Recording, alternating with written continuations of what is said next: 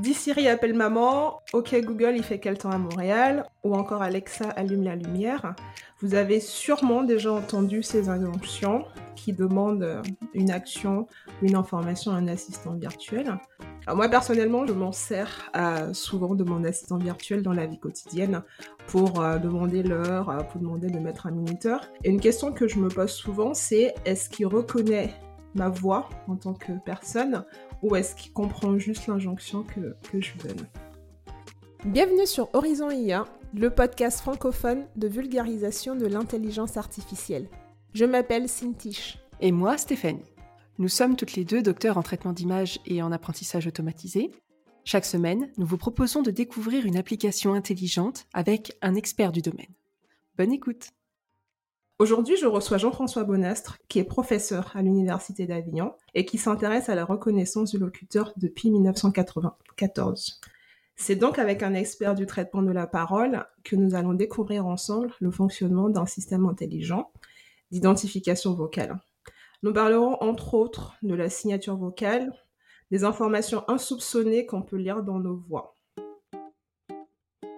Bonjour Monsieur Bonas, j'espère que ma voix ne trahit absolument pas ma joie de vous recevoir dans cet épisode qui est consacré à la reconnaissance du locuteur. Euh, bonjour, euh, j'espère que votre voix trahit un petit peu euh, votre plaisir comme la mienne à nous retrouver ensemble pour cette séance de discussion. Bah, je pense que j'ai tellement appris de choses que je pense que ma joie donne plus d'informations, trahit certaines choses. En tout cas, j'espère que les, auditeurs vont apprendre autant que moi. Et j'aimerais juste qu'on commence par la reconnaissance euh, de la voix par l'humain, parce que avant de s'intéresser à la reconnaissance automatique du locuteur, j'aimerais savoir est-ce que nous, en tant qu'êtres humains, on est capable réellement de reconnaître euh, nos amis, la famille, uniquement euh, à leur voix?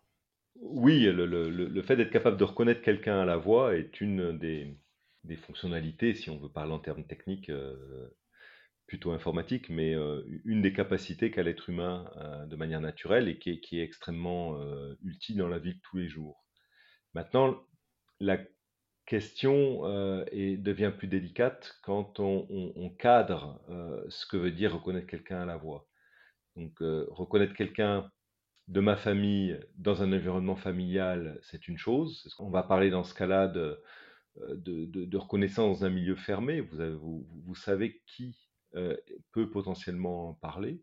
Reconnaître quelqu'un euh, dans un cadre de, beaucoup plus large où on vous donne simplement une ou deux minutes de la voix euh, d'une personne et puis après on vous demande est-ce que vous reconnaissez cette personne au milieu d'une centaine de personnes qui se déplacent par exemple dans une conférence, c'est un cas beaucoup plus difficile. Donc nous surévaluons très souvent notre capacité à reconnaître les gens par la voix parce que dans notre cadre familial, euh, chez nous, euh, cette reconnaissance est facilitée par euh, beaucoup d'autres informations qui ne, qui ne sont pas forcément liées à la voix. Donc simplement le fait que, pour donner un exemple, hein, que, nous savons dans un, instant précis qui est susceptible de nous appeler, qui est susceptible de discuter avec nous. Donc cette connaissance-là nous aide beaucoup à reconnaître une voix. Je vous posais aussi la question parce que pendant la préparation de, cet entretien, euh, on avait justement discuté des différents biais qu'on met en place quand il s'agit de reconnaître quelqu'un à la voix. Et je me demandais finalement, euh, est-ce qu'on n'en demanderait pas trop euh, à un système automatique qu'on voudrait sans biais et peut-être parfait, sachant que nous-mêmes, on a des, biais, des biais par défaut? Oui, mais, tout à fait. Merci déjà de me relancer sur, le, sur les biais. Euh, effectivement, c'était induit dans ma réponse, mais euh, quand nous reconnaissons à l'oreille euh, des, personnes, nous sommes soumis à un grand nombre de, biais. nous reconnaissons des personnes que nous connaissons. nous pensons que ces personnes, nous savons que ces personnes sont en, mesure de nous parler à ce moment-là. et souvent, on va reconnaître quelqu'un parce que nous avons déjà en tête le fait que c'est cette personne qui nous parle. Donc, par exemple, vous allez reconnaître quelqu'un au téléphone parce que euh, à cette heure-là de la journée, euh, seuls euh, très peu d'individus peuvent vous appeler. Donc, on, a de nombreux autres biais. On, va confondre des personnes qui parlent une langue étrangère plus facilement qu'une personne que, des personnes qui parlent notre langue. Donc, on peut avoir un biais sur la langue, etc. Et, la langue parlée. cet exemple est intéressant parce que c'est exactement euh, une des situations que nous rencontrons avec les systèmes automatiques. Nous euh, essayons de limiter au maximum les biais, mais ces systèmes sont soumis à des biais. Et par exemple, euh, le, système va confondre plus facilement deux locuteurs, deux personnes qui parlent, qui parlent une langue étrangère, que deux personnes parlant la langue majoritaire dans laquelle le système opère. J'aimerais euh, qu'on clarifie euh, les choses, notamment si vous pouvez préciser la différence qu'il y a entre la reconnaissance de la parole et l'identification vocale, qui sont pour moi deux approches de traitement automatique de la voix complètement différentes. C'est bien deux approches euh, différentes du traitement automatique de la voix. Alors différentes parce qu'elles ne ciblent pas la même chose. la reconnaissance de la parole, vous travaillez sur le message linguistique, donc sur ce qui a été dit, et quelque part vous essayez de vous affranchir de la façon dont ça a été dit, autant que possible. L'identification vocale, bien au contraire, vous cherchez, à savoir qui a parlé, donc la personne qui a parlé, de manière aussi indépendante que possible de tous les autres facteurs, donc du bruit qui est autour, mais également du, message euh, qui a été euh, prononcé à cette occasion. Par contre, les, ces deux facettes euh, du traitement automatique de la voix partagent beaucoup de choses euh, en termes de technologie. Euh, il y a beaucoup de méthodes qui sont communes, donc techniquement, nous allons mettre en œuvre des éléments semblables, même si les finalités sont très différentes. Je suppose que quand on est dans le cadre de l'identification vocale, il faut peut-être créer une signature vocale pour, pour chaque locuteur, en tout cas qu'on essaye de, reconnaître. ma première question, c'est comment on procède? Et ma deuxième, ça serait, euh, est-ce qu'il y a des modèles de voix génériques? Alors effectivement, les, systèmes euh, d'identification vocale euh, n'inventent pas une référence d'une personne. Donc il faut donner des échantillons de, la voix de quelqu'un pour construire une signature et pour que le système soit après en mesure de retrouver quelqu'un. Alors comment on procède Très différemment suivant les applications. Euh, parfois, on va vous demander de, lire euh, quelques phrases. Euh, le plus souvent, on va vous demander de parler spontanément dans un micro, dans un environnement protégé pendant un certain temps. De plus en plus souvent, on va simplement prélever votre voix durant une opération courante de votre vie. Par exemple, la séance que nous sommes en train de réaliser, j'enregistre votre voix et à partir de là, je prends une trentaine de secondes, je la donne à mon système qui va construire une, une référence pour vous. Et dans ce cas-là, comment est-ce que la voix est représentée? Est-ce qu'elle est représentée avec, avec des fréquences ou est-ce qu'elle est représentée de façon sémantique? En fait, je veux dire, quelle est l'information qui est modélisée et qui est retenue dans, dans cette signature vocale-là? Je pourrais vous répondre en, en, très très peu de mots en vous disant je ne sais pas. Malheureusement, c'est un petit peu l'état de l'art actuel où nous représentons non pas euh, l'identité de quelqu'un, mais la voix à partir d'un enregistrement vocal. Donc on caractérise euh, une personne à partir d'un enregistrement vocal en euh, créant une signature qui est une, suite de nombres, une représentation de, de, cette voix dans un espace mathématique d'à peu près une 100 ou 200 valeurs. Donc nous créons un vecteur mathématique à partir d'un enregistrement euh, de taille variable. Et la méthode pour créer ce vecteur euh, représentatif de la personne euh, est justement de maximiser à l'intérieur de ce vecteur l'information qui différencie les personnes, une personne d'une autre, et minimiser des informations qui sont considérées comme des biais chez nous, pas comme des facteurs de variabilité, comme le contenu linguistique, voire la langue parlée. Tout à l'heure, quand vous parliez de la création de la signature, vous donnez comme exemple qu'on pourrait extraire 30 secondes pour travailler sur ça. J'aimerais savoir, est-ce que vous pouvez nous donner une idée de la quantité de données qui est utilisée pour mettre en place un système de reconnaissance de locuteur Est-ce qu'on a une idée de ce qui est mis en place ensuite pour qu'une fois qu'on a un petit enregistrement, on puisse être capable de, euh, créer une signature euh, vocale? On commence à avoir une idée, mais c'est pas si clair que ça, parce qu'effectivement, je n'ai pas suffisamment décrit le processus d'extraction de, ce qu'on a appelé une signature vocale. Mais ce processus d'extraction, euh, la plupart du temps, ne tient pas compte du contenu linguistique, hein, du, contenu même phonétique de ce qui a été dit. C'est une simple euh, projection quelque part euh, entre l'espace acoustique, votre enregistrement, et l'espace mathématique des, signatures, qui est la cible dans laquelle nous, voulons aller. ce qu'on sait, c'est que nous commençons à bien travailler à partir de 4-5 secondes d'enregistrement. Au-dessous, c'est vraiment très limite. Et à partir de 30 secondes de paroles bien constituées, donc pas simplement d'enregistrement, mais de paroles où il y a du contenu, les systèmes commencent à saturer.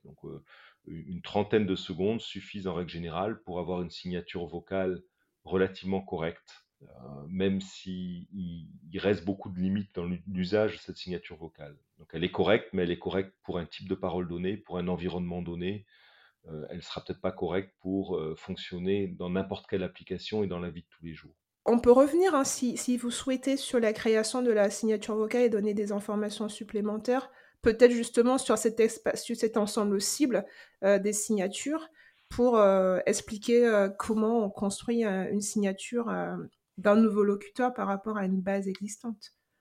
Oui, effectivement, la, création de la signature est un processus qui est simple euh, quand on l'applique sur une seule euh, personne, mais qui nécessite en fait un modèle qui lui est appris de manière extrêmement complexe. Donc c'est un modèle euh, le plus souvent maintenant neuronal de type deep learning, très à la mode. Ce modèle est appris à partir d'une très grosse base de données de, voix, donc quelques milliers de locuteurs qui ont prononcé chacun une dizaine euh, de, messages, euh, par exemple, donc plusieurs euh, centaines d'heures de paroles pourraient être utilisées dans, ce cas-là. Et on apprend à ce modèle non pas à extraire une signature, on apprend à ce modèle à classifier les personnes, donc à les, comparer les unes aux autres pour pouvoir les retrouver. tout simplement, quand vous parlez, le modèle va apprendre les particularités de votre voix par rapport aux autres personnes contenues dans la base de données. Donc ça nous donne une représentation de la voix, mais qui, est, qui reste en milieu fermé, qui est un petit peu difficile, euh, qui n'est pas naturellement généralisable à la population euh, du pays ou euh, voire de, notre planète. Comment on arrive à partir de ce modèle à extraire une signature? Bah, Tout simplement en supprimant la dernière partie du modèle. C'est des, modèles deep learning, ce qui ça veut dire des modèles réseaux de neurones qui, qui avec une architecture relativement compliquée. Toute la partie de la fin, euh, toute la partie haute du modèle, c'est la partie qui classifie un locuteur par rapport à un autre dans cet ensemble fermé. Mais par contre, la partie basse, euh, c'est le gros avantage de, ces approches, la partie, les, parties plus basses euh, du modèle sont allées extraire automatiquement toutes les informations utiles à la tâche de classification. Et ce qu'on va faire, c'est qu'on va finalement prendre cette partie basse, prendre euh, le cœur du, modèle, regarder les activations qu'il y a eu à l'intérieur de ça, donc comment le modèle a réagi à une voix particulière euh, qui n'appartient pas à la base de données initiale. Et c'est cette représentation intermédiaire que nous allons utiliser euh, comme étant une signature. Donc on ne sait pas très bien ce que c'est, on sait juste que c'est les informations les plus adaptées qu'a pu trouver le réseau pour arriver à classifier des voix. J'ai une question par rapport à, l'analogie qu'on pourrait peut-être faire en, images, euh, parce que du coup, moi, j'ai initialement commencé à faire de l'IA sur des images. Et euh, un gros problème qu'on a rencontré très longtemps, et d'ailleurs que, euh, on va dire, certaines marques de téléphones portables ont essuyé, c'est que la reconnaissance des jumeaux, parce que les jumeaux peuvent être confondus, est-ce que on a aussi un risque que deux signatures vocales soit euh, confondante, je ne sais pas si c'est français, pour deux personnes différentes? Nous, savons que qu'effectivement les, voix des jumeaux peuvent être confondues à l'oreille, hein, donc par la perception humaine. Au niveau de, la perception par des systèmes d'identification automatique, c'est plus rarement le cas. On peut avoir un taux d'erreur un petit peu supérieur parce que pour plein de raisons. Euh, effectivement, parce que des jumeaux vont partager un, patrimoine génétique, donc vont avoir un appareil de production de la parole physique, euh, donc un larynx par exemple, d'une taille très comparable. Donc effectivement, cela peut augmenter le, risque de confusion, mais pas tant que ça, parce que les paramètres qu'utilise la machine, même s'ils sont peu connus, comme j'ai pu le dire au, préalable, sont très différents de ce que utilise l'être humain et s'appuient souvent sur votre manière de parler, au moins tout autant que sur les caractéristiques physiques de votre appareil de production. Et la manière de parler, même chez des jumeaux, est relativement différente d'un des jumeaux à l'autre. Donc non, au final, ce n'est pas le plus gros risque, la plus grosse difficulté à laquelle va être confronté un système d'identification automatique du locuteur. Est-ce qu'un système d'identification automatique du locuteur euh, peut être sensible aux accents? Euh, Je pose la question parce que moi j'ai passé les 17 premières années de ma vie au Bénin, donc je sais que j'ai un accent. Et euh, d'ailleurs j'ai la particularité que mon accent change inconsciemment quand je suis au Bénin ou quand je suis au téléphone avec ma sœur. Et donc je pense que en fonction des des contextes dans lesquels on peut entendre ma voix, elle peut porter des accents différents. Et donc, je me demande comment réagit un, système de reconnaissance du locuteur en présence d'une personne comme moi qui, euh, qui peut changer euh, très facilement d'accent euh, sans que ce soit conscient. Dans ce qu'on essaye de, de, faire, donc dans la, la cible, le système d'identification du locuteur devrait être indépendant de toutes les modifications que vous pouvez faire consciemment de votre voix. Donc on, espère par exemple qu'il est capable de vous reconnaître quand vous parlez français comme quand vous parlez anglais, euh, comme euh, quand, vous avez un accent euh, d'ici ou un accent du nain, etc. Donc avoir une indépendance par rapport à cette manière de parler. En réalité, ce n'est pas vrai, si on revient sur les biais dont j'ai pu parler au départ, quand vous allez rentrer une, nouvelle phrase dans le système avec un accent plutôt du Bénin, puisque vous êtes en train de discuter avec votre sœur, le système aura tendance à vous confondre avec d'autres locuteurs parlant avec le même accent. Donc une fois encore, ça ne va pas induire un élément rédhibitoire qui empêchera complètement votre identification, qui empêchera le système de fonctionner complètement. Mais par contre, ça va augmenter les possibilités de confusion entre les personnes. Donc oui, l'accent a une importance, la langue parlée a une importance assez notable, mais plus que ça, le contexte d'élocution a une importance. Ma voix aujourd'hui, quand j'échange avec vous, n'est certainement pas la même voix que celle que j'avais ce matin chez moi avant de partir. et ma voix de ce soir sera encore différente en fonction des, situations sociales dans, dans lesquelles je suis. Et ces situations-là, ont également une, influence sur le système de reconnaissance de la voix.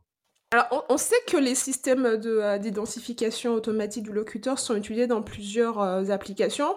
Euh, notamment, il y a des applications bancaires. moi, ça m'arrive des fois quand, quand j'utilise des applications de réservation de, de, voyage. Et une question que je me pose, parce que souvent, il y a plusieurs il y a plusieurs verrous de contrôle, plusieurs facteurs de, contrôle. Est-ce que c'est aussi facile que ça de tromper un système pour qu'on puisse euh, mettre autant de barrières, autant d'étapes de, déverrouillage, si je peux appeler ça comme ça? Alors tout le monde ne sera pas d'accord avec euh, mon aperçu, mais euh, pour moi, l'authentification par la voix reste une, technique avec une, une, performance, une confiance moyenne. Donc, elle offre l'authentification par la voix offre de nombreux avantages. Euh, c'est très facile à utiliser, très convivial. Euh, ça ne demande qu'un micro, euh, qu'un microphone, chose qui est d'une part pas très coûteuse et qui d'autre part est disponible dans à peu près tous les appareils que nous utilisons tous les jours. mais en contrepartie, le, niveau de sécurité qui est offert par, une, par un tel système reste modéré pour différentes raisons. Pour la difficulté intrinsèque de la tâche, parce que identifier quelqu'un par la voix pour une machine, ça reste quelque chose de compliqué, parce qu'il y a d'énormes facteurs de variabilité, mais aussi parce qu'il peut y avoir des attaques ciblées. Vous pouvez essayer d'imiter quelqu'un vous-même, ce qui va avoir un effet modéré. par contre, vous pouvez aussi transformer la voix, une, voix pour qu'elle ressemble à votre cible. Il y a des systèmes d'attaque euh, comme cela qui viennent euh, mettre un petit peu en danger euh, les systèmes de reconnaissance d'identité par la voix. En préparant cet épisode, on avait justement parlé de, toutes les informations qui, peuvent transparaître dans nos voix, en tout cas tout ce que notre voix peut révéler à part l'âge et je suppose le genre, est-ce qu'il y a d'autres choses qu'on n'imagine pas, qu'on peut deviner à travers notre voix? Oui, la, voix, si, on, devient poétique, hein, la voix est le miroir de l'âme et euh, on, trouve à travers la voix la trace d'un très grand nombre d'informations diverses. Vous en avez cité déjà un certain nombre, hein, plus que ce que vous pensez. Vous avez euh, euh, l'âge, euh, le, genre, mais vous avez aussi parlé de votre accent et de l'endroit où vous avez grandi. J'ai personnellement grandi au Maroc et je sais que ma voix trahit forcément le, mon, passé dans, un autre pays que, la France. Donc l'origine régionale va être importante dedans, mais également votre état émotionnel. Est-ce que vous êtes plutôt joyeux, joyeuse ou, plutôt triste ou déprimé euh, ou, au contraire euh, très motivé et en pleine forme? Euh, la voix va trahir votre état physiologique de la même manière. Est-ce que bon, ça recouvre un petit peu la, catégorie précédente, mais dans quel état de forme physique vous êtes aujourd'hui. Et d'autres personnes vont aller chercher dans la voix des choses beaucoup, plus lointaines, mais on peut aller chercher certains travaux on cherchait à, retrouver l'attractivité sexuelle que vous pouvez soit éprouver, soit au contraire exercer sur autrui à travers la voix pour donner une espèce de baromètre lié à ça. Nous pouvons travailler sur les affinités entre personnes. la voix trahit cette affinité par des, phénomènes de convergence. Donc certains paramètres de la voix quand nous sommes en interaction évolue pour se rapprocher de la voix de l'autre euh, interlocuteur. C'est un phénomène très courant, euh, normal dans le phénomène euh, d'interaction. Maintenant, la force de ce phénomène peut trahir l'attachement entre les personnes, par exemple. D'autres prétendent aller chercher votre sincérité. Donc au départ, c'était plutôt de est-ce que vous êtes en train de dire la vérité ou pas? Et cette dénomination a un petit peu évolué vers euh, est-ce que vous êtes sincère quand vous êtes en train de vous exprimer euh, ou pas? Euh, D'autres vont chercher aussi, des, toujours sur le domaine plutôt de, privé de la vie sexuelle, vos attirances pour plutôt des hommes ou plutôt des femmes, suivant que vous soyez un, homme ou une femme, etc. Donc c'est à prendre avec énormément de pincettes, beaucoup de distance. Beaucoup, beaucoup d'informations sont présentes dans la voix.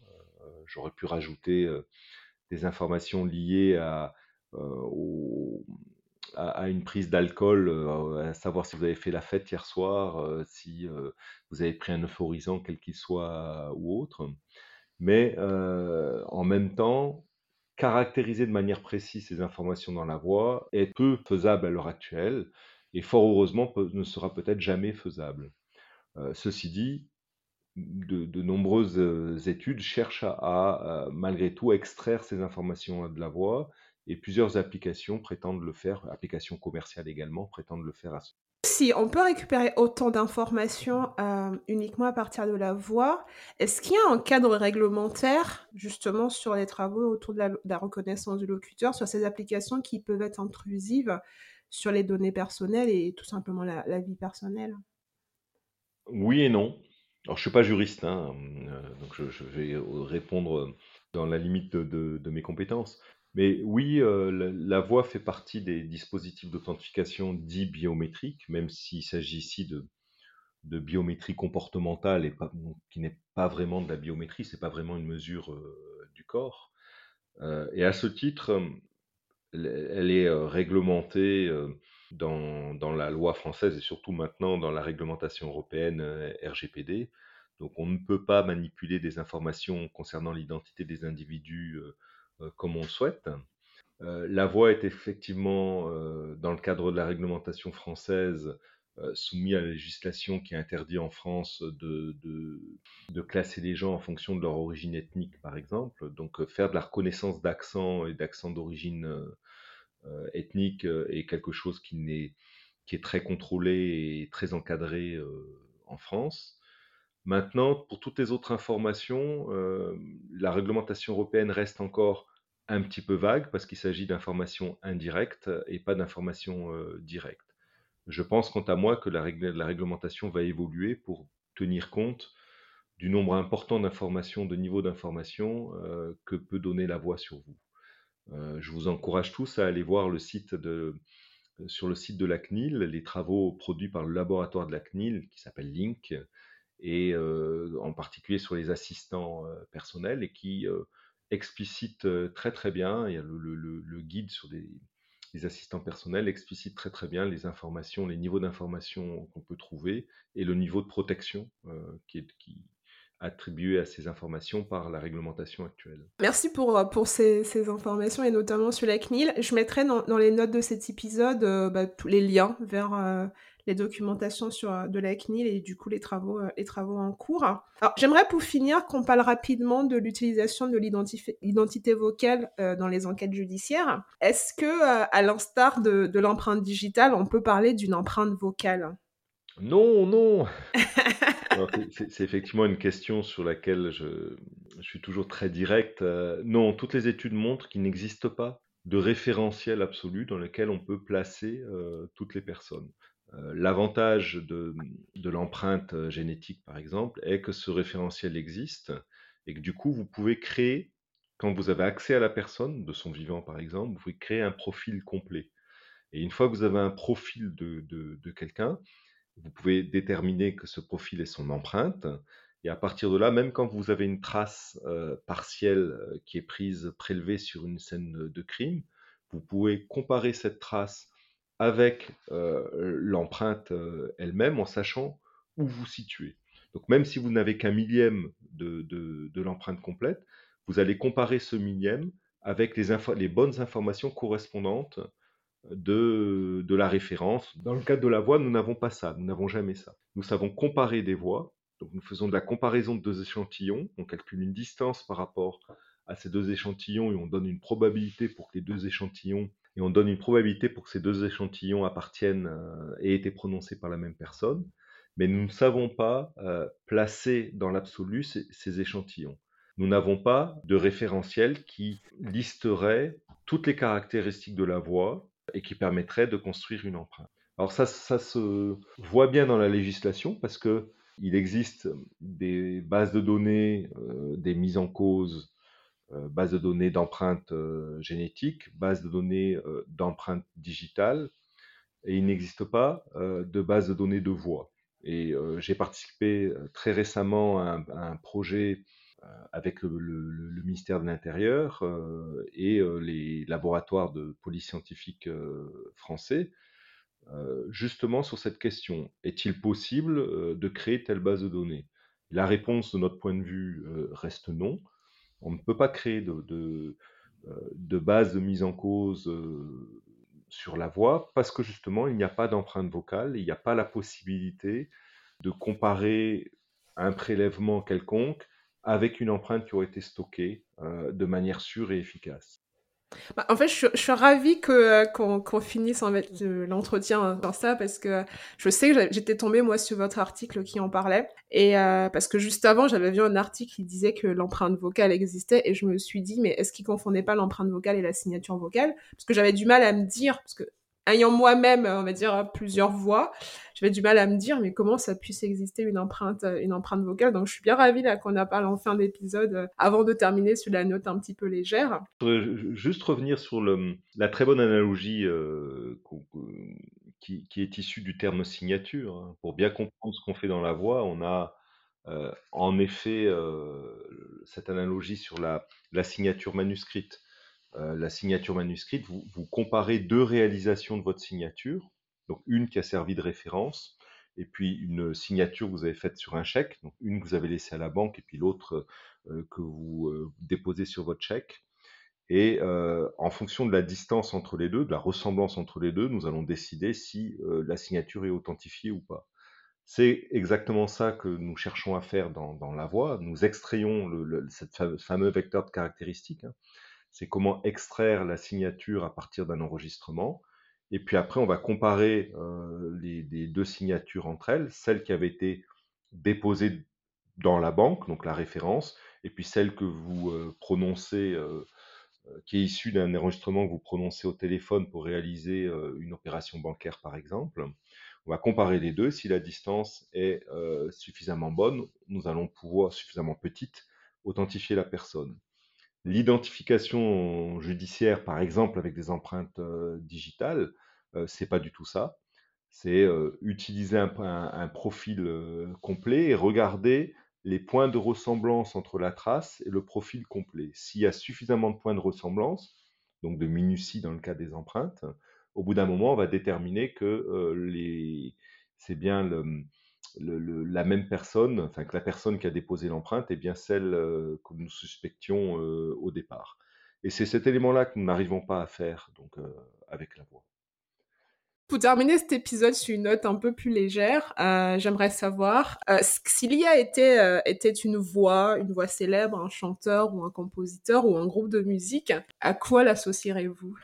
Alors si, si, je peux répondre à cette question, la vision que j'ai est beaucoup moins ludique. Pour moi, un, algorithme d'intelligence artificielle, euh, je me fais une référence plutôt sur Charlie Chaplin et sur les temps modernes avec ces, grosses machines avec plein d'engrenages qui automatisent des choses que nous pourrions faire à la main hein, tout doucement si nous étions euh, suffisamment nombreux à les faire en même temps. Donc je ne trouve pas euh, ces algorithmes et ces machines si géniales et jolies que ça. je trouve qu'elles font, elles sont capables de, euh, de manger des quantités de données extraordinaires. C'est le cas pour l'extracteur de, signatures à partir de la voix. Euh, donc,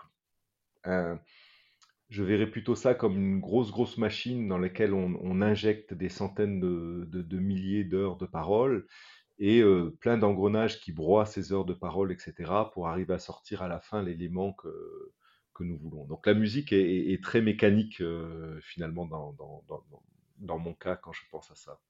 Bah, bah c'est parfait. De toute façon, il n'y a, pas de, a pas de bonne ou de mauvaise réponse à cette question-là. En fait, c'est juste histoire de terminer sur une note un peu, euh, un peu plus légère. Euh, on essaie d'avoir un fil conducteur un peu différent à chaque saison. Bah, merci Jean-François Bonastre pour cet entretien. Je suis sûre qu'on a apporté des informations intéressantes à nos auditeurs. En tout cas, moi personnellement, j'ai appris énormément de choses notamment sur, euh, sur la voix. Je pense aussi que du coup, tous les utilisateurs de systèmes d'identification vocale comprennent peut-être un petit peu mieux pourquoi des fois il y a besoin euh, d'autant d'informations de, contrôle pour passer, si je peux dire, les, les barrières de sécurité. Pour retrouver les notes de cet épisode, rendez-vous sur le site à l'adresse www.horizon-ia.com slash saison 2-reconnaissance du locuteur.